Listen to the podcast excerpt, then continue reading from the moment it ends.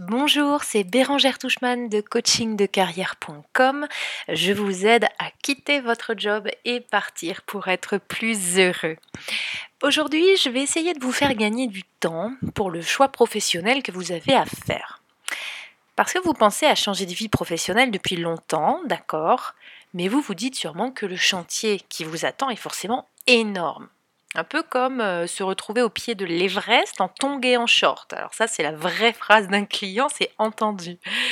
Euh, alors pour commencer, sachez que tout le monde veut plus de sens dans son travail, que tout le monde veut plus de plaisir dans son travail, que tout le monde veut plus de liberté et d'autonomie dans son travail.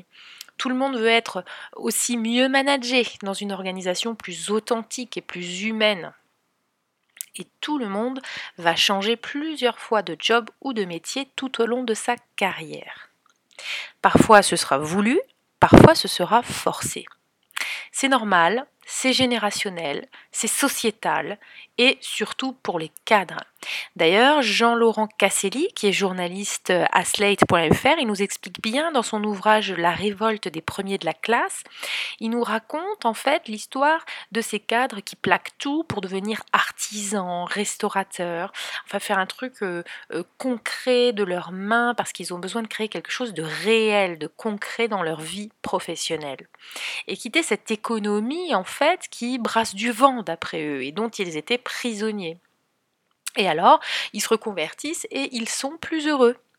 Donc pour moi, ces reconvertis, ils représentent une fraction infime au final de tous ces gens qui ont un désir de changement et dont vous faites peut-être partie. Les reconvertis, ils auront mis en moyenne deux ans pour mener leur chantier, entre guillemets, de reconversion, pour quitter leur job, euh, pour trouver les ressources financières qui vont bien, pour trouver un boulot salarié dans leur nouveau métier ou monter leur affaire. D'accord? Donc ça met euh, à peu près deux ans. Alors deux ans, c'est long. Mais euh, si la reconversion est la solution idéale pour eux, alors c'est deux ans de plaisir, de perspectives réjouissantes et bien sûr d'efforts. Mais si la reconversion n'était pas faite pour vous, alors quand je dis la solution idéale pour eux, quand je parle de reconversion, c'est que tout le monde n'est pas fait pour la reconversion professionnelle. Alors oui, je sais, l'envie de changement, elle est tellement présente pour vous et votre job actuel, il est si pesant que vous seriez bien tenté de penser que le virage à 180 degrés, finalement, bah, c'est sûrement la solution à tout ça. Donc euh, monter un resto, ouvrir une chambre d'hôte, euh, se lancer dans les médecines douces, devenir coach, monter son business euh, depuis la maison, vivre de sa passion, tout ça, n'importe quoi, mais juste changer, Super, sauf que je ne veux pas plomber l'ambiance, mais peut-être que vous lancer sur une de ces activités ne fera que déplacer le problème. Alors je m'explique. Imaginez que vous vous sentiez très fatigué. Vous faites alors une prise de sang et on vous détecte une petite carence en fer.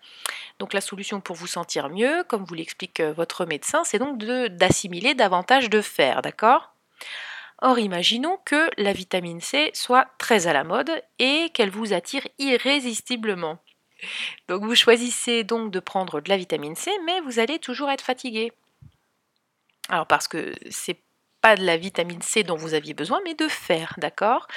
Eh bien pour votre changement de vie professionnelle, c'est pareil. Il y a différents niveaux dans le changement de vie professionnelle. Vous pensez à changer de métier alors que ce qu'il vous faut peut-être, c'est apprendre à vous affirmer et à communiquer autrement avec les autres pour changer vos relations au travail et vous sentir mieux, améliorer votre situation au travail. Ou peut-être euh, que d'aller pratiquer votre métier actuel, mais dans un secteur d'activité qui aura davantage de sens pour vous, c'est plutôt ça qu'il vous faut.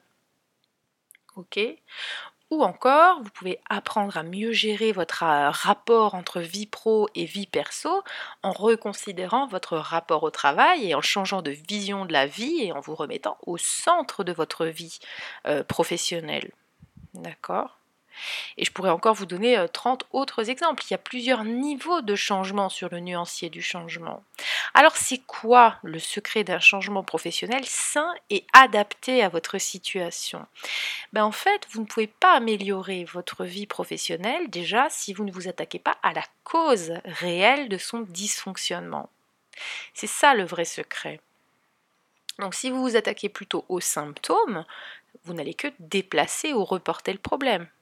Par exemple, je vous donne un exemple. Si vous vous trouvez en surcharge de dossier parce que vous ne savez pas dire non à votre boss et à vos collègues, il est inutile de vous inscrire au yoga pour mieux gérer votre stress. Il est inutile de planifier votre travail avec des matrices d'efficacité personnelle, etc. Apprenez juste à dire non. C'est ça la cause de votre surcharge, c'est que vous ne savez pas dire non. Donc si vous changez de job ou que vous euh, vous reconvertissez dans, autre chose, ben, peu importe, parce que si vous ne savez toujours pas dire non, la, charge de travail, elle sera la même dans votre prochaine euh, situation professionnelle. Ok? Donc le problème, si vous ne choisissez pas le bon changement, c'est que vous allez provoquer des dégâts sur votre estime de soi. Parce que vous, allez vous, planter euh, et vous mettre en situation d'échec. Alors, et quoi qu'on dise, l'échec, ça reste un truc désagréable. Hein. On encense les vertus de l'échec. L'échec, c'est génial. L'échec, c'est génial. C'est difficile à dire. Mais quoi qu'on en dise, l'échec, ça reste un truc désagréable à vivre. Alors, tant qu'on peut l'éviter et le prévenir, faisons. Donc je pense aux gens par exemple aussi qui sont passés par le burn-out et qui sont euh, toujours autant surinvestis dans leur job. Alors ils se disent qu'en montant leur boîte, ils seront peut-être plus libres et qu'ils n'auront pas à supporter toute cette charge de travail euh, farfelue. Sauf que quand ils se reconvertissent en montant leur boîte, eh ben, ils conservent le même schéma de surinvestissement et ils se retrouvent avec le burn-out de l'entrepreneur. Parce que pourquoi? Parce que la cause de leur mal-être au travail n'a pas été traitée. Ok Donc, comment faire pour savoir de quoi vous avez besoin pour votre changement de vie professionnelle Eh bien, vous allez commencer par vous poser cette première question. Qu'est-ce qui ne va exactement pas dans ma situation professionnelle actuelle? C'est tout simple, mais c'est la base. Est-ce que cet inconfort vient de vos relations, du manque de sens, du manque de plaisir dans les tâches que vous avez à accomplir, de votre rapport à l'autorité Est-ce que ça vient de votre situation personnelle Est-ce que ça vient du manque de perspective et de possibilités d'évolution dans votre entreprise ou un peu tout à la fois? Donc répondez, prenez vraiment le temps d'y répondre dans votre tête et vous pouvez même mettre votre réponse euh, en commentaire de ce, de ce podcast. Et moi, la prochaine fois, je vous raconterai ce qui devra se passer pour vous quand vous trouverez la réponse, la vraie, euh, pour que vous soyez sûr d'être sur la bonne piste. Ok? Donc, ne vous trompez pas de niveau de changement. C'est vraiment ça que vous avez à retenir de ce, podcast. Ok? Alors, moi, je, vous laisse ici euh, sur cette réflexion. Euh, je vous dis à la prochaine pour un prochain podcast. Et d'ici là, travaillez bien sur vous-même.